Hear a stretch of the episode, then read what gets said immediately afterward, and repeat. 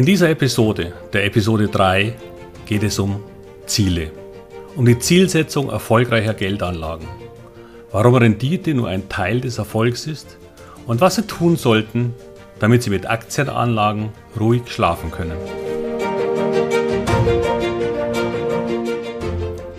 Herzlich willkommen, moin und Servus beim Podcast Aktien verstehen und erfolgreich nutzen. Mein Name ist Wilhelm Scholze. In diesem Podcast erfahren Sie, wie Sie das Instrument Aktie für Ihre Geldanlagen richtig einsetzen und dabei den Großteil der Profis hinter sich lassen können. Wie Sie teure Fehler vermeiden und am Wachstum der innovativsten Firmen der Welt partizipieren. Tipps gibt's viele. Hier geht's ums Know-how, damit Sie auch mit Aktien ruhig schlafen können. Ziele von Geldanlagen? Was soll diese Frage denn? Dazu will ich das erst einmal definieren. Wikipedia hat beispielsweise folgende Definition. Ziele sind Aussagen über angestrebte Zustände in der Zukunft, die durch ein entsprechendes, intelligentes Verhalten erreicht werden sollen. Eine schöne Definition. Na gut, also was wollen wir erreichen, wenn wir Geld anlegen? Was wollen Sie erreichen? Und schon beginnt eine Vielzahl an Möglichkeiten hereinzuschneiden. Das kann zum Beispiel sein. Mein Geld soll sicher sein. Mein Geld soll sich vermehren. Mein Geld soll ein Haus, ein Auto oder meinen Urlaub finanzieren. Mein Geld soll für mich arbeiten. Mein Geld soll die Inflation ausgleichen. Mein Geld soll mir einen schönen Lebensabend ermöglichen. Mein Geld soll mir eine Zusatzrente im Alter bringen. Mein Geld soll meinen Enkeln eine gute und vielleicht internationale Ausbildung ermöglichen. Mein Geld soll die Generationen überdauern. Und so weiter. Und schon tauchen weitere Probleme auf. Was ist denn sicher? Wie stark soll es sich vermehren? Wie schnell soll es sich vermehren? Wie viel brauche ich für einen schönen Lebensabend oder eine gewünschte Zusatzrente? Wie viel Zeit habe ich zur Verfügung? Und vieles mehr. Vieles können Sie sich tatsächlich nur selbst beantworten. Denn wie Ihr Lebensabend aussehen soll, das ist ja ein Gedanke in Ihren Vorstellungen. Und vieles davon sind eher Wünsche als Ziele. Denn dass ich Geld ohne Risiko verzehnfachen soll, ist zwar ein frommer Wunsch, aber genügt nicht der Zieldefinition. Und Wunscherreichung ist auch abhängig davon, mit wie viel Geld Sie starten und wie viel Zeit Sie haben, um dieses zu erreichen. Es ist übrigens kein sinnvolles Ziel, dass Sie bei Beginn der Rente aufhören, in Aktien zu investieren. Ganz und gar nicht. Sie haben dann hoffentlich noch weitere 20 oder mehr Jahre vor sich, in denen Ihr Aktienvermögen weiter für Sie und Ihre Liebsten arbeiten kann. Aber zurück zur zweiten Hälfte der Definition. Durch entsprechendes intelligentes Verhalten. Wie macht man das nun wieder? Ich will Ihnen dazu meine ganz persönliche Meinung geben, der Sie überhaupt nicht zustimmen müssen. Denn sie bezieht sich auf langfristigen Erfolg und nicht nur auf kurzfristige Gewinne.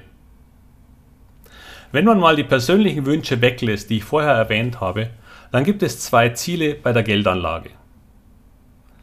Eine hohe Rendite auf das eingesetzte Kapital zu erzielen und zweitens dabei möglichst wenig Risiko einzugehen. Das ist eine Abwandlung eines meiner liebsten Prinzipien, dem Minimax-Prinzip. Dieses Prinzip stellt die Frage, wie ich das maximal mögliche Ziel mit dem minimalst möglichen Aufwand erreichen kann. Und ich bin ein großer Fan dieses Prinzips. Ich habe das auch sehr gern in meinem Studium angewendet. Mit möglichst geringem Aufwand das Optimum herauszuholen. Sie kennen ja sicher auch das Pareto-Prinzip, das in eine ähnliche Kerbe schlägt. 20% des Aufwandes erzielen 80% des Ertrags. Wenn Sie mehr wollen, dann steigt der Aufwand überproportional. Umgesetzt auf meine Anlageziele heißt das, wie schaffe ich einen möglichst hohen Ertrag, ohne hohe Risiken einzugehen?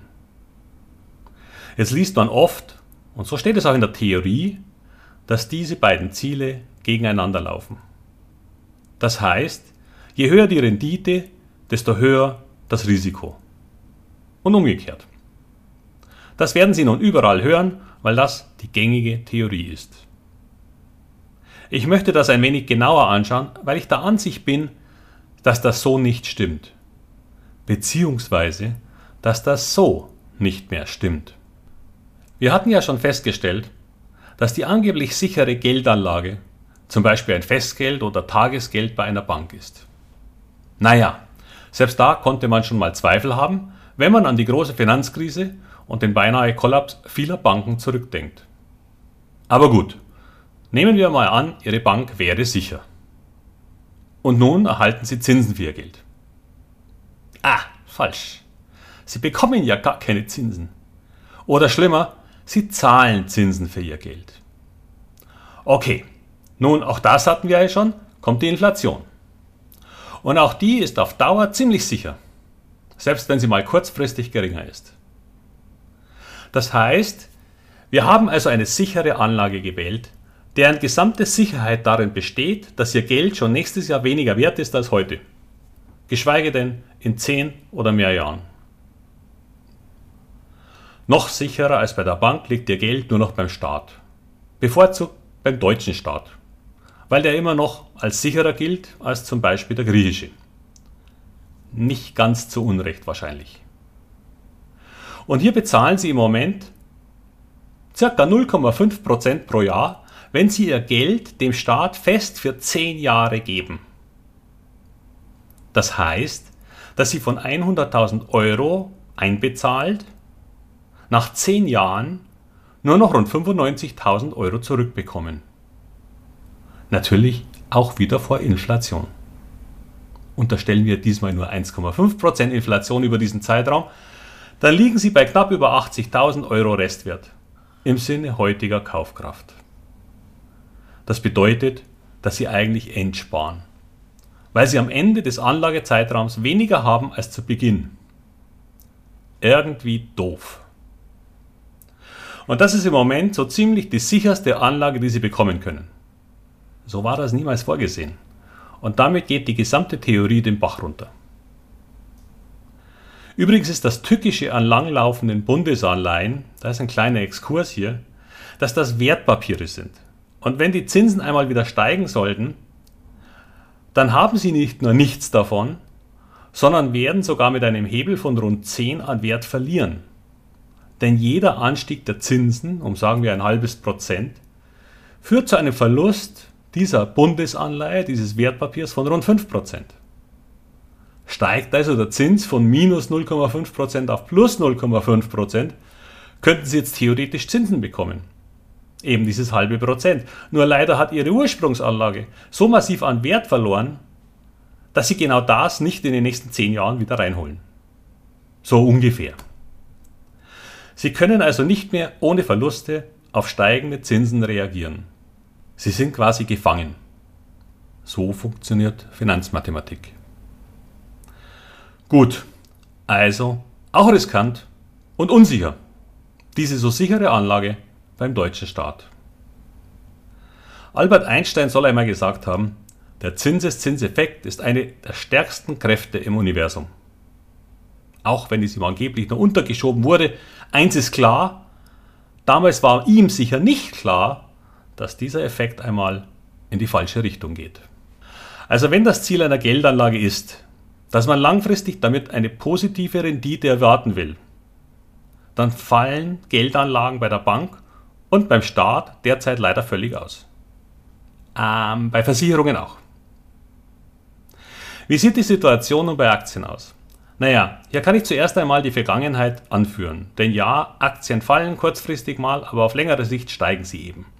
Der Dow Jones begann mal, allerdings vor weit über 100 Jahren, bei 100. Er notiert jetzt gerade bei 30.000. Das heißt, er hat sich verdreihundertfacht. Klar, das ist noch gar kein Zeitraum, mit dem Sie rechnen sollten. Aber der DAX und MDAX, den habe ich ja schon erwähnt. Verdreizehnfacht, verdreißigfacht in 32 Jahren. Trotz all der Krisen, die ich eben schon in Episode 2 erwähnt habe. Und selbst das ist schlagbar, wenn man die besseren Aktien und Unternehmen ausgewählt hätte.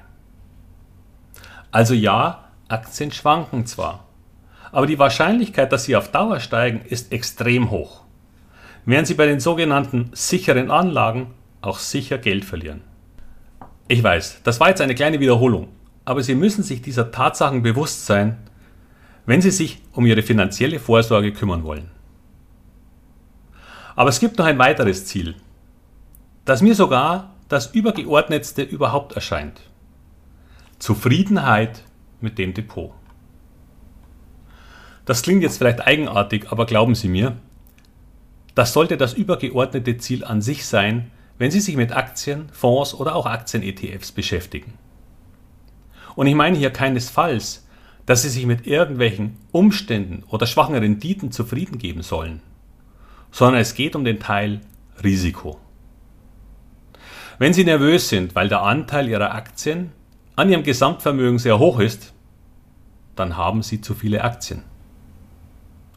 Wenn Sie nachts wach liegen, weil Sie sich Sorgen um die Konjunktur und Ihre Aktienpositionen machen, haben Sie zu viele Aktien. Wenn Sie jeden Tag nachsehen wollen, wie Ihre Aktien stehen, haben Sie zu viele Aktien. Ich werde darüber noch eine eigene Episode machen, weil das gar nicht so einfach ist. Was aber im Laufe der Zeit und mit Zunahme ihrer Erfahrung passieren wird, ist, dass sich diese Gefühle und Ängste reduzieren. Sie gewöhnen sich an Schwankungen. Sie werden sehen, dass die Märkte mal fallen und sich wieder erholen und ihre Toleranz steigt und damit auch ihr Wohlfühl-Aktienanteil in ihrem Gesamtvermögen. Langsam, aber stetig. Überholen Sie diese Schwelle aber bitte nicht, weil sonst Fehlentscheidungen passieren werden. Ganz sicher. Nehmen Sie so viel vorab mit. Sie müssen mit dem Depot zufrieden sein. Das gilt auch für jede einzelne Aktie in Ihrem Depot, aber das werden wir in einer der Selektionsepisoden besprechen.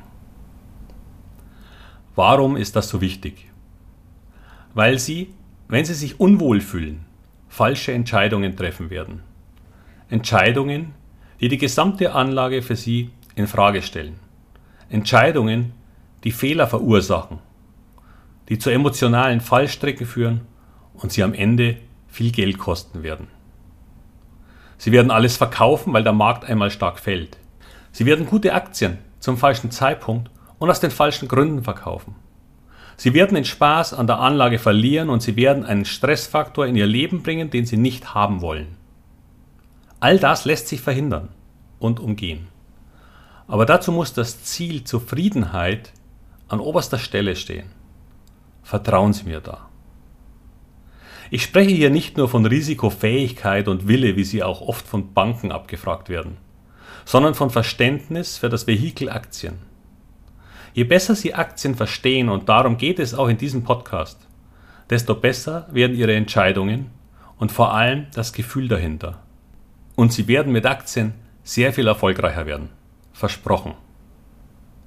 Ich hoffe, dass Ihnen diese Episode gefallen hat und Sie irgendwann ein Aktienvermögen aufbauen werden, das Sie ruhig schlafen lässt und mit dem Sie zufrieden sein werden.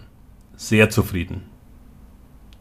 In der nächsten Episode wird es um das Thema Fehler gehen wie viel sie kaputt machen können in ihrem Depot und in ihrer Psyche. Und was wir tun können, damit dies ihren langfristigen Anlageerfolg nicht sabotiert. Es würde mich freuen, wenn Ihnen diese Episode auch gefallen hat und Sie es vielleicht mit Freunden und Bekannten, mit Menschen, die Sie mögen, teilen werden. Bis bald, Ihr Wilhelm Scholze.